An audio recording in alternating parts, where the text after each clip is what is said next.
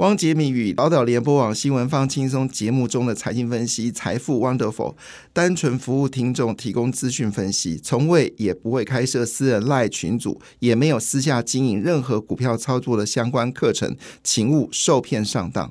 大家好，我是汪杰明。你现在收听的是 Wonderful 财富 Wonderful，麻烦你一定要订阅哦，并且打开小铃铛，叮当叮当，绝对让大家啊吸收最新的国际情势以及台股的发展，在理财投资上面也有杰明最新的知识跟观点哦。原本二十四号晚上才会公布的财报，在二十三号的凌晨就公布了。辉达比去年呃比同时间提早一天公布了这个财报，那这财报获利是暴增哦，而且对于第三季的预测呢，会更加的好哦。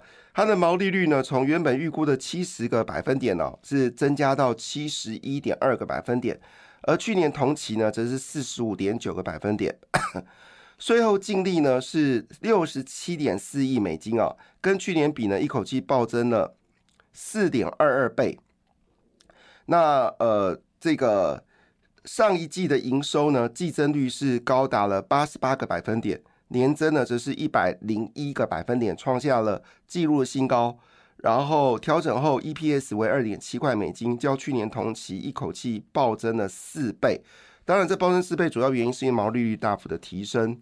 那而且现在呃，整个资料中心的获利是明显增加之外呢，原本最弱的游戏的部分呢，因为早期呃辉达是以游戏为主嘛，好，游戏为主，它是做游戏相关的绘图晶片。后来就改进到资料中心。那绘图晶片呢？因为去年整个消费电子的状况不好，是拖累的，就是稍微拖累了辉达。所以辉达是靠资料中心来赚钱的。但是最新数字已经证明，是，游戏的部分呢也回来了哈。游戏部分的金额比去年的。二十三点八亿美金呢，大概多了一点一亿美金啊，是增加的，所以整个看起来状况是越来越好。所以呢，辉达的盘后股票呢大涨了八个百分点，那涨幅一直持续扩大，股价呢已经正式冲破了五百一十块美金啊，这是昨天的盘后重要的讯息。那因为预期辉达的财报非常好，所以昨天美国股市呃全面开涨哈。其中，费半指数呢上涨二点一一个百分点，纳斯达克上涨一点五九个百分点，标准五百上涨了一点一个百分点，道琼工业指数呢则上涨零点五四个百分点，欧洲股市呢则呈现了小幅上涨的格局，其中英国股市涨幅比较多，涨了零点六八个百分点，德国跟法国股市呢则分别上涨零点一五个百分点跟零点零八个百分点哦。那日本股市上涨，韩国股市下跌。日本股市上涨零点四八个百分点，韩国股市修正了零点四一个百分点。英泰指数里面呢，菲律马来西亚、菲律宾是下跌的，菲律宾最近很惨，连续第六天下跌哦，累积到目前跌幅已经超过六个百分点了，呃，状况不太妙。新加坡、印度、印尼是涨的，其中以印度呃涨幅零点三三，跟新加坡涨幅零点四五比较高。好，那印度孟买指数已经回到六万五千四百三十三点，表现的还算不错。好，昨天的全球股市重灾区在中国，深圳大跌了二点一四个百分点，上海则是修正了一点三四个百分点，上海回到了三千零七十八点四零点。你说之前涨的全部吐出来，好，可能割得料。好，那么整个中国经济的状况越来越的疲软哦。纽约时报最近写了一篇文章，他说：“中国纸老虎经济如海市蜃楼般的脆弱。”哦，这标题很耸，非常耸动。他说：“中国经济像纸老虎，甚至比海市蜃楼还要更脆弱。”他到底在说什么呢？他意思说，其实中国曾经是巨龙，现在已经变成一张纸老虎了，而且隐藏的严重弱点是海市蜃楼的力量。那政府对言论的控制，加上各部门经济状况恶化，已显示中国的经济呢正处于一个溃败的边缘。那这种纸老虎的现象呢，在明显呃非常明显迹迹象显示，在中国政府正试图控制围绕经济的言论。报告显示，当地分析师跟外国投资银行指示不要对经济发表负面的评论。这种精心策划的压制评论的行动行为，当局意识到。在表在表面下的经济遇到严重的挑战，那当然，其中大家都所熟知的就是青年失业率，好，那么较过去四年翻倍。另外一部分就是中国地产跟信贷市场，基本上也开始就是五雷轰顶嘛，哈，中国房地产、中国信贷市场、中国融资市场、中国理财市场，还有中国的失业率，好，这都是五雷轰顶。所以中国现在经济呢，应该要进入到一个泡沫。好，那在这个泡沫过程当中，中国到目前为止还拿不出一个一套像样的经济的一个政策。而且还不愿意承认经济状况已经出了问题。那这次呢，习近平有去参加所谓的金砖五国，那他几个演讲呢，据了解突然之间被取消，甚至有拍到他在机场的画面啊，就是有点步履步履不稳的一个状况。好，就是步履不稳，好，就是就是有点蹒跚。那这部分呢，已经被新华社给删掉画面了，但是还是被解读说习近平。是身体已经出了问题，中国经济的状况比大家想象的更加的严峻吗？好，中国有十四亿人口啊，所以这些共产党徒真的要有良心啊！你要照顾的不是只有你共产党那九千万的共产党徒，你要照顾的是十四亿人口。但这十亿人口如果没被照顾好的话，这有多少的妻离子散啊，家破人亡啊？有多少的小朋友没有未来？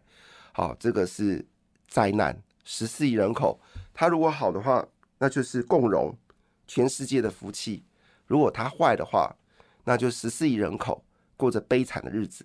好，这是一个很现实的问题。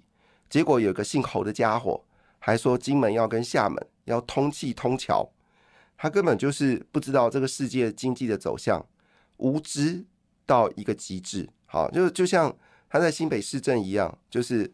可笑至极哈，所以这种人就是活在，你知道，他就活在那种马英九时代，中国好棒棒，中国很强，要跟中国往来。他已经不知道说，现在中国就是一个纸老虎，一天到晚谈要跟中国合作，要跟中国沟通，要中国什么样什么讲一大堆，好全面开放入客，全面开放入客我没有意见，我我觉得人民之间与人民之间还是要交流好，但是对中国的经济。我觉得我们还是想办法能够提早做做应应会比较好，但我也不是一竿子打翻中国。其实中国像阿里巴巴啊、腾讯啊，还有这个呃呃拜拜拜拜拜拜呃他们的他们的网络搜寻引擎哈呃，其实还是获利相当惊人，就是网络相关的产业还是有惊人获利，好是 amazing，就是很惊人的获利。但是扣除了网络这个行业之外，中国基本上进入了百业萧条。那当然，这个情况下呢，就会越来越网络好。那桌边街边店呢，就越来越萧条。而街边店萧条呢，现在人家说去上海的商场像进到鬼城，我觉得这个形容词会不会过头了？好，是真的变鬼城吗？其实我也不知道，我我也没有去中国。我也不敢去中国，我去中国可能被逮起来。好，但但是话说回来，如果连上海的商城都变成是鬼城的话，中国还有什么好可说的呢？好，这些问题就留给大家做参考。但是来讲一句话啦，毕竟中国套一句以前我们讲的国民党，就是饿死的骆驼比马大。好，中国虽然状况不好，但是呢，毕竟它还是只大象，所以这些拉丁美洲这些国家傻傻的还在跟。呃，中国示好，却忘记了真正的要帮拉丁美洲的国家叫美国，却忽略了美国，反而去跟一个，所以拉丁美国家，尤其像尼加拉瓜这种左派政权啊，他们呃就反美嘛，这些反美的这个政权，他根本就没有在意老百姓要什么东西，他要的事情是中国可以给他多少的钱，但中国能够给多少钱呢？他们现在地方债务已经是破表的增加了。整个产业萧条，企业不用投资，甚至已经有超过两千家的国营企业跟央企没办法发薪水。我没有说错，这是多么悲哀的事情！而且其中有一家还是中国铁建。天哪，这是中国中国铁建有多大，好不好？如果台湾说大陆工程是台湾最强的这个基础建设的公司的话，那中国铁建可能是大陆工程的规模的这个万几万倍吧。所以它是一家中国这几年崛起的背后最强大的一家公司，结果他山西的分公司付不出薪水。我我真的没有想到中国会有这么一天呢、中国一直很骄傲，他们高铁有多平稳啊，机场盖得有多华丽啊，港口盖得多先进啊，好、这都是中国铁建这家公司所创造的不可能的事情，就是不可能任务完成的。结果没想到，创造中国华丽的一家公司，竟然半年了付不出薪水。那这家公司又是负责“一带一路”，你就可以知道中国现在的问题绝对比你想象的更可怕。这怪不得习近平下飞机的时候步履会蹒跚，差点摔倒。这就是我们说的真正的问题。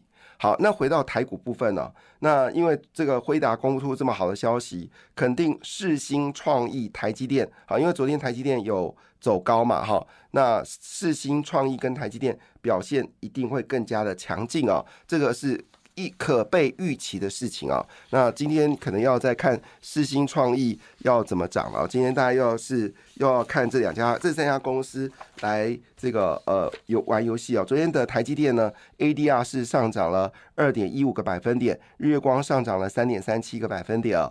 辉达在呃盘后是上涨了十一个百分点，但是收盘是上涨了三点一七个百分点。AMD 也表现不错，AMD 上涨了三点五七个百分点。所以跟半导体相关的股票全面上涨，连英特尔都上涨了三点三一个百分点。据了解，英特尔的二纳米会比台积电早一年。好，也就是说，台积电的二纳米呢，预估在二零二五年试产，二零二六年量产哦。但台英特尔会决定在二零二五年的时候呢，它的一点八纳米跟二纳米呢都会提前量产。那么英特尔也积极发展所谓的三 D 封装，所以要跟平要跟呃台积电抢订单的态势已经非常的明朗。但是我觉得它可能是抢不到台积电，我觉得三星可能比较担心一点点。意思说呢，选择三星跟选择的台英特尔呢，基本上都可以选择。还要特别提起一件事情，因为英特尔的工厂在美国，所以它成本非常高。好，它成本非常高，所以它不能跟台积电在台湾生产的成本至少贵百分之五十。所以它真的能够抢到台积电的订单吗？我其实是很好奇啦，哈。但是抢到三星的订单呢，是绰绰有余哈。